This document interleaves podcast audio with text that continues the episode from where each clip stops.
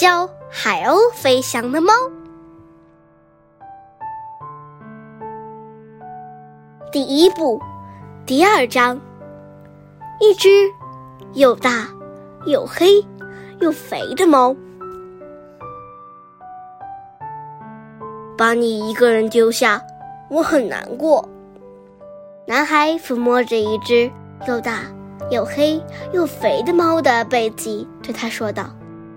说完，孩子们继续往背包里塞东西。他拿了一盘普尔乐队的磁带。是他最喜爱的藏品之一。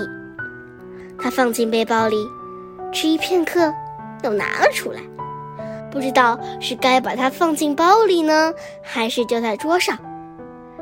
决定带些什么去度假，又留些什么在家里，真的很难。那只又大又黑又肥的猫专注地瞅着他。他蹲坐在阳台上，那里是他最爱待的地方。我有没有把游泳镜放好呀，索尔巴斯？你看到我的游泳镜没有？哦，对，不，你哪里知道什么游泳镜？你一点儿也不喜欢水，你不知道你的损失有多大。游泳可是最有意思的运动之一。要来点饼干吗？男孩拿起猫的饼干盒，他给了他足足的一大块。那只又大又黑又肥的猫开始啃起来，它啃得很慢，以此延长美美用餐的乐趣。饼干好吃极了，咬上去脆蹦蹦的，还有鱼的味道。他是个好小伙，猫咪想着，嘴里塞得鼓鼓的。它不仅仅是个好小伙。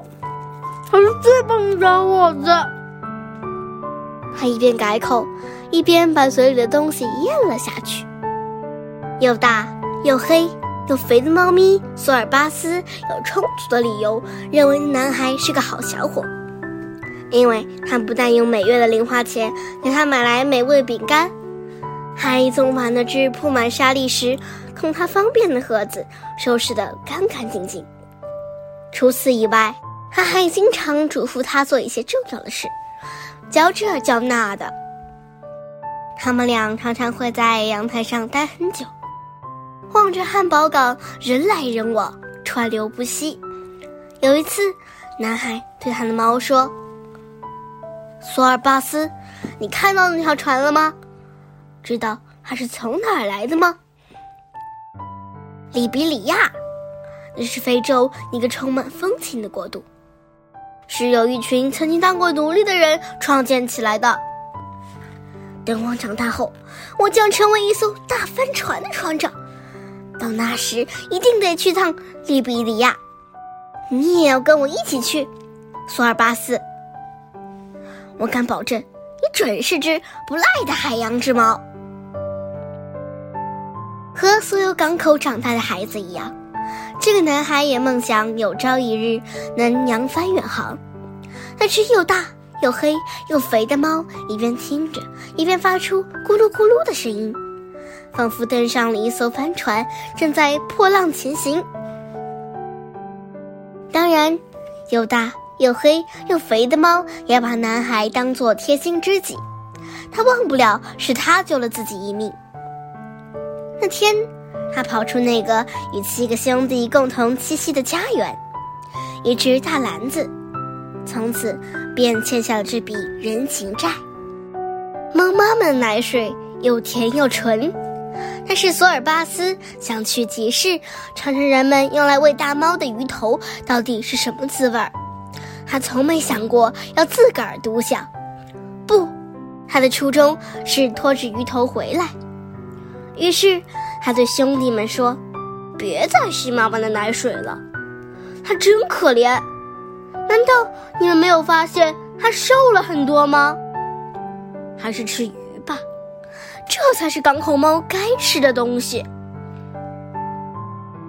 在他离家前几天，猫妈妈曾经严肃地警告过他：“你很机警，而且脑袋清醒，这很好，但是……”你得管好你的手脚，不能擅自出门。明后天就会有人上门来决定你和其他几个兄弟的命运，他们肯定会给你们取个好听的名字。从此，你们的一日三餐便有了着落。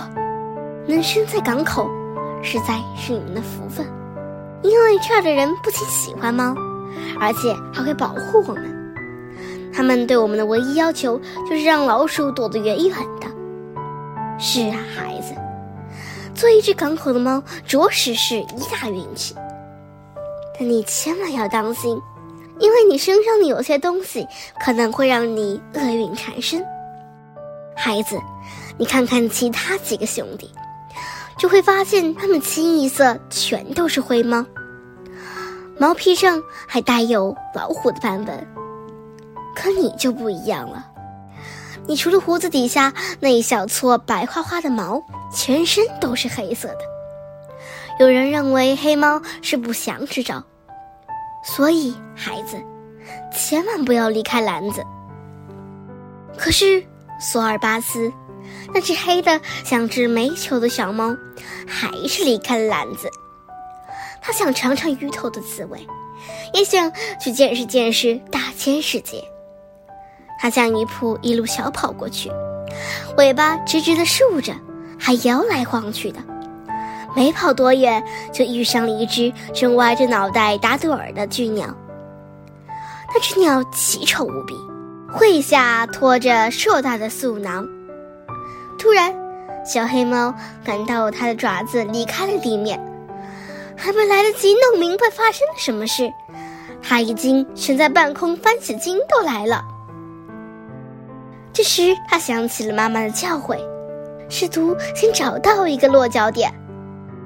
可是大鸟早已张开嘴巴等在下面了，它跌入了大鸟的嗉囊，里头黑洞洞的，味道非常难闻。让我出去！让我出去！它绝望地叫了起来。想得美！你尽管叫好了。大鸟说着话。但嘴巴丝毫未开。你是什么动物啊？快放我出去，不然我的爪子就要对你不客气了！他威胁着叫嚷。我猜你准是只青蛙，对不对？大娘问他，嘴巴还是紧紧闭着。我快饿死了！你这只蠢鸟！小猫拼命的叫喊。啊，对了。你就是只青蛙，一只黑青蛙，真有意思。我是只猫，我可要发火了，放我出去，否则你会后悔的。索尔巴斯边说边琢磨，在这么漆黑的嗉囊中，该从何处下手？你以为我连猫和青蛙都分不清吗？猫都长得毛茸茸的。暴性子，浑身一股拖鞋味儿，你肯定是只青蛙。有一次，我一下子吃了好几只青蛙，味道不错，它们是绿色的。喂，你会不会是只毒青蛙呀？大鸟有点担心的问。是啊，我是只毒青蛙，而且我还会给你带来厄运呢。这下麻烦了。可是有一回我吃了只毒刺猬，也没什么事儿啊。该怎么办好呢？是吃了你，还是放了你？大鸟思忖着，但它却再也叫不出来了。只见它身体一阵抖动，扑扇两下翅膀，终于张开了嘴。小猫索尔巴斯。全身上下被口水弄得黏糊糊的，探出了小脑袋，跳落到地面。这时，他看到一个男孩，正提着大鸟的后脑勺摇来晃去。你准是瞎了眼了，死鹈鹕！小猫，过来！你差点进了这只野鸟的肚子。男孩边说边把它揽入怀中。一场迄今为止持续了五年之久的友谊，就是这么开始的。男孩对着他的额头轻轻一吻，将他从回忆中拽了出来。小猫看着他拾掇好背包，走到门口，再次向自己话别：“咱们四星期后再见，我会每天想你的，索尔巴斯，我保证。”再见，索尔巴斯。再见，小胖墩。男孩的两个弟弟也向他告别。又大又黑又肥的猫听到他们关好门，上了两道锁，就跑到临街的一扇窗户前目送主人一家离开。又大又黑又肥的猫吸了口气，他的心情格外的好。这下四星期里他就是主人了，整幢房子都由他说了算。只有主人的一位朋友。会每天上门给他开一罐食物，并清理清理那只铺满沙砾时供他解手的盒子。还有四个星期可以自由自在的躺躺椅子、赖赖床，或者窜到阳台、爬上屋顶，再从那里跃上那棵老栗树的枝梢，然后沿着树干滑落到院子里。他经常在那儿同附近的猫朋友们聚聚。日子不会过得无聊的，一点儿也不会。又大又黑又肥的猫咪索尔巴斯，美美的打着如意算盘。然而，他还不知道接下来的几个小时里将要发生什么样的事情。